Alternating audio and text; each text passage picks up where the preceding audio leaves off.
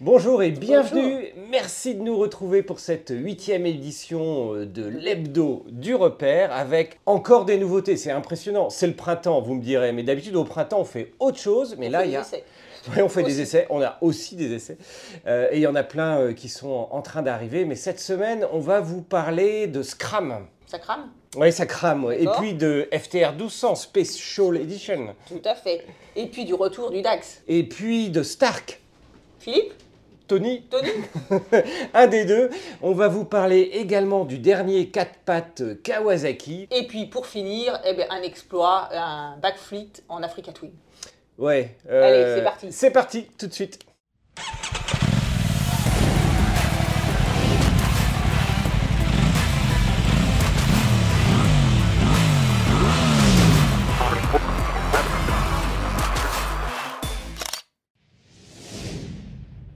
Alors, première actualité de la semaine, c'est le Scrambler qui est vraiment euh, très tendance cette année. Après euh, Honda qui a susurré pour 2023 éventuellement le, le CL500, c'est maintenant Royal Enfield qui nous annonce son euh, Scram 411 qui est en fait un dérivé de l'Himalayan.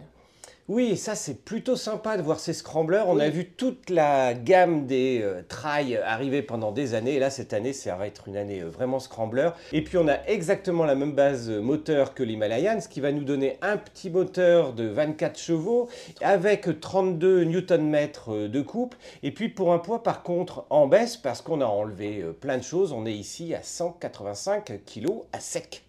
Et une hauteur de selle raisonnable, ou même très basse pour un Scrambler, puisqu'on est à 795 mm.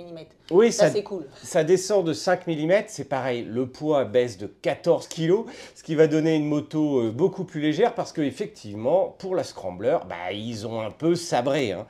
Euh, pas de béquille centrale, pas de bulle, pas de barre de protection, le garde-boue supérieur, ils l'ont euh, enlevé, il n'y a plus de porte-paquet, il n'y a pas de système de navigation tripper, donc euh, bref, euh, tout Un ça... Un guidon, une selle, un moteur. Ouais, ça- on revient au basique du, euh, du scrambler. Bon, la bonne nouvelle, ça devrait être un prix, puisque l'Himalayan était aux environs des 5200 euros. On espère bien que cette scrambler, 5000. Bah oui, arrivait aux environs des 4005, voire des 4007. Le prix officiel n'a pas été encore défini, on ne le saura que d'ici quelques semaines. Mais on vous dira tout à ce moment-là. Et il y a sept coloris, et franchement, les coloris, je les trouve assez sympas. Des, des mélanges qu'on ne voit pas souvent sur les motos, et moi, je me dis, euh, bien vu. Oui, le petit rouge et blanc, il... Il y a Il est rouge et sympa. blanc, orange et gris, je crois, Mm. euh, du bleu et... Bref, des petits mélanges qui changent un petit peu des couleurs de marque, n'est-ce pas, pour pas citer certaines marques, ou euh, bah, du gris, du rouge, euh, tout bête. Deuxième actualité, Indian. C'est vrai que depuis plusieurs années, Indian s'est lancée dans l'American Flat Track et le fait avec succès, puisqu'elle a remporté depuis 5 ans d'affilée euh, ce championnat. Et du coup, qu'est-ce qu'ils font comme tous Une petite série limitée de 400 exemplaires, euh, dont 150 pour l'Europe, qui euh, sort euh, bah, bien- bientôt prochainement. Oui, cette fameuse FTR, il l'avait d'abord dévoilée sous la forme de cette 750, hein, vraiment euh, développée pour le flat track euh, et l'American flat track en 2016. On avait vu la FTR 1200 arriver en 2018, on l'avait essayé. Franchement, c'est une moto qui est impressionnante un peu haute de selle, mais avec lequel on peut vraiment s'amuser. Il faut dire que ben, 1200 cm3, 123 chevaux, 120 Nm de coupe, ben, ça dépote sérieusement. Donc là, on retrouve exactement la même moto, mais en série limitée. Donc il y a plein de petites pièces, notamment en carbone, qui rajoutent une petite touch euh, sportive qui est plutôt euh, élégante. Déjà que la FTR 1200, et notamment sa version S, était un peu euh, haut de gamme avec ces, ces pièces-là. Et là, plus particulièrement, eh bien, on a une livrée factory, on a une finition en carbone, des suspensions Sachs, des pièces en fibre de carbone dont le capot de selle, le garde-boue avant, la coque de réservoir et l'habillage de phare. Bon, alors du coup, ben forcément, euh, le prix euh, s'en Bah, ressent un petit peu. hein. Il faudra compter 1900 euros de plus que le prix standard. Ouais, donc on arrive à une moto qui est à 18 790 euros. Bon, de toute façon, il y en a que 150 pour l'Europe, donc elles vont toutes se vendre. Ça, c'est sûr. Et puis encore un plus petit nombre pour la France qui n'a pas été euh, précisé. Si vous en voulez une, c'est maintenant. Troisième actualité, le DAX. Alors là, c'est vrai qu'Honda adore les mini-motos. Bah oui, alors, depuis le Monkey, on vous a parlé la semaine dernière de ce fameux MSX 125 qui était très connu, qui est devenu MSX Grom. Et puis c'est, on, on en revient aux années 1960, hein, où il y avait euh, tous ces petits modèles un peu sympas, d'où le DAX, mais aussi les OVNI ou les BOP dans d'autres marques. Et puis ce fameux développement à l'époque du ST50, puis devenu deux ans plus tard le ST70. Ben là, le ST125, après 40 années d'absence en Europe, attention, uniquement en Europe, il revient. Et il revient ben, parce que c'est sympa, parce que c'est d'abord c'est Honda qui, le, qui revient avec lui, parce que des copies de DAX, on en a vu euh, partout, Oui. notamment en, en C'est peut-être 125 ça qui les- cm3. À force d'en revoir, ils se sont peut-être dit, ça suffit, on va remettre. Il faut mieux que ce soit nous qui les vendions. Alors il va falloir attendre un petit peu pour qu'elle arrive, hein, parce que c'est le modèle 2023, mais qui arrive en fait pour cet été euh, 2022. Mais ce qui pourrait être assez cool, c'est de Un faire un petit coup. comparo ouais, Ça serait cool. entre le Grom et puis euh, le DAX. euh, euh, des petites motos, euh, on sait hein, pourquoi ça s'appelait le Monkey, c'est parce qu'on avait cette position de singe dessus. Le DAX, ben, c'est un peu la même chose. hein.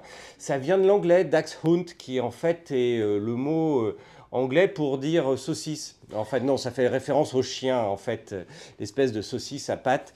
Ceux qui ont un teckel voient exactement ce dont je veux parler, mais Tu casses avec tout le mythe là. ah, mais c'est vrai, c'est cette forme un peu allongée euh, du cadre, euh, une selle pas très haute, hein, 775 mm. Ce sont des jouets en fait, Bah, mais avec la finition euh, Honda. utilitaires. On retrouve le petit monocylindre qui est un petit peu plus puissant que celui du Monkey avec un, ben, 125 cm3, allez, un 124 cm3 euh, pour être euh, avec 9,4 chevaux, mais quand même un 10,8 euh, Nm de couple. Bref, il faut s'amuser sur les petits rapports. Et puis euh, 107 kg, donc c'est vraiment très très euh, léger. Pour une vitesse de pointe à peu près similaire entre le Monkey et le Dax qui va tourner autour de 90 km/h, mais réel, pas compteur. Donc on peut aller accrocher un petit euh, 100 km/h, mais c'est logique, hein, on est sur du 10 chevaux, pas du 15 chevaux, soit la puissance euh, maximale des euh, 125. Là, franchement, par contre, on a un super équipement parce que rond à LED, échappement avec pare-chaleur, fourche inversée de 31 mm, il y a deux amortisseurs, et puis euh, un empattement très court. hein. Un DAX, ça fait euh, à peine plus d'un mètre, 1020 mm exactement. Donc c'est vraiment ces petites motos euh, très très ramassées. Et au moins, ça ne doit pas beaucoup consommer. Ah ben non, là, euh, Honda annonce euh, 2 litres au 100, voire 1 litre 50 au 100 en fonction de la, de la conduite. Très bien en ce moment. À l'heure où euh, le litre euh, passe entre 2 et 2,50 euros en fonction des semaines, bon ben voilà, il faut peut-être descendre sur ce type de petite moto. Quatrième actu, alors là le nom Star Vague, là tout de suite on pense euh, À Tony. Iron Man, à- oui à Tony, euh, on va dire oui fait, futuriste, euh, stratosphérique on va dire, déjà dans le nombre de programmes, 100 programmes de conduite, Oui, c'est ça un petit peu l'idée. Alors, c'est une moto électrique, ça faisait un petit bout de temps qu'on n'avait pas parlé de moto électrique, mais ce qui est plus particulièrement intéressant là, c'est que c'est une moto programmable. Autrement dit, on est habitué hein, au ride-by-wire qui vous permet de choisir entre les modes pluie, euh, sport, rennes, dynamique, etc. Ici, il y a 100 modes. On peut agir sur la personnalisable. personnalisable entièrement, ce qui veut dire que vous allez pouvoir choisir euh, le niveau d'antipatinage, de freinage, de puissance du moteur. Puissance du moteur, ça veut dire qu'en fait, en quelques secondes, vous allez pouvoir paramétrer votre moto pour passer d'une 125 à une 450. Et la 450, là, on est vraiment sur des modèles enduro avec un modèle qui pèse à peine plus de 100 kg. Parce que, on le sait, hein, les enduros, ça peut peser un tout petit peu. Les motos électriques, encore plus. Elles sont en général plus lourdes. Là, le moteur de, de la, mo- de cette moto électrique ne pèse que 9 kg. Les batteries eh bien, peuvent quand même euh, avoir une autonomie de 6 heures. Alors, 6 heures, pas à la puissance maximale, hein, il ne faut pas exagérer. Des batteries de 6 kWh. Oui, donc c'est pas c'est pas une puissance faramineuse, mais en attendant pour aller faire de l'enduro et euh, même le silence. dans le silence, sans déranger euh, personne, mais s'amuser avec encore une fois une moto euh, vraiment très très légère parce qu'elle ne fait que 110 kg et qu'elle développe 80 chevaux. En fait, elle, est même vendue dans deux modèles. Un modèle qui développe 60 chevaux, l'autre modèle qui, dé- qui développe 80 chevaux pour euh, 1000 euros d'écart puisqu'on va passer de juste 11 900 euros à 12 900 euros. Et puis ce qui reste à choisir, ben, c'est la couleur en fait après. Cette actu, elle me laisse sans voix. Bah si, on va vous parler de quatre pattes, donc euh, un quatre pattes c'est important. Hein. Depuis euh, les CB des, de la fin des années 60, oui enfin là ça a absolument rien, à voir. Il faut vraiment le voir en termes d'innovation, de recherche. Et quand vous regardez la vidéo, dites-vous, bon ok, là c'est...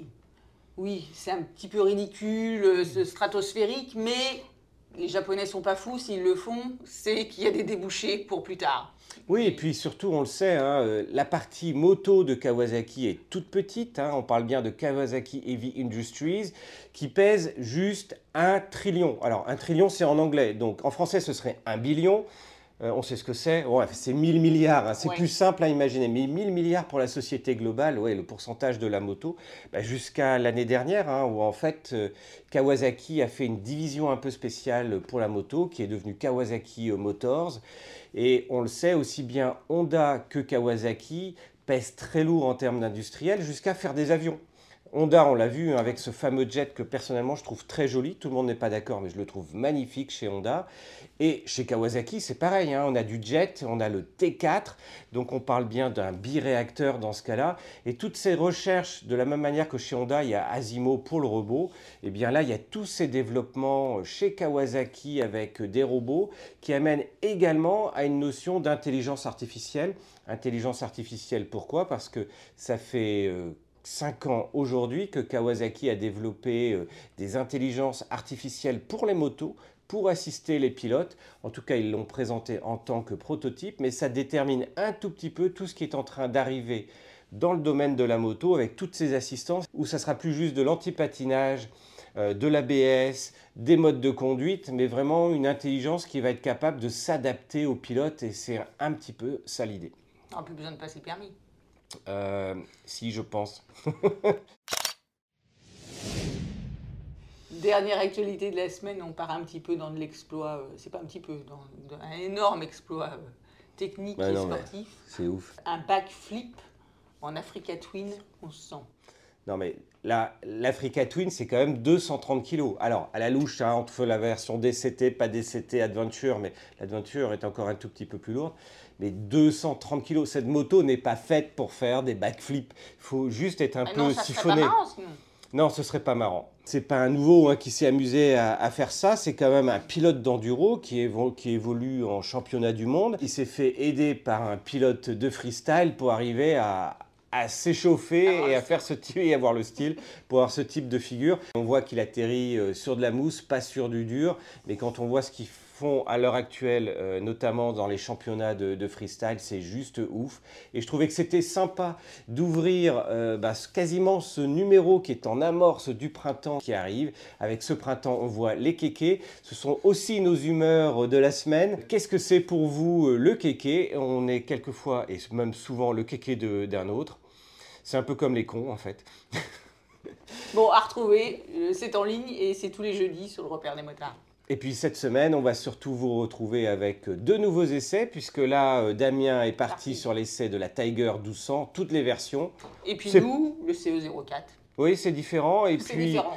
Et puis, comme on part du principe qu'un scout, euh, c'est pour de l'urbain, eh ben, on va aller faire un tour à la campagne. voilà, pour montrer qu'on peut faire autre chose et qu'on est en train de passer euh, d'autres niveaux à l'heure actuelle en attendant nos essais au quotidien qui sont encore plus longs et celui-là c'est déjà un essai au quotidien. Merci de nous avoir suivis, à la semaine prochaine.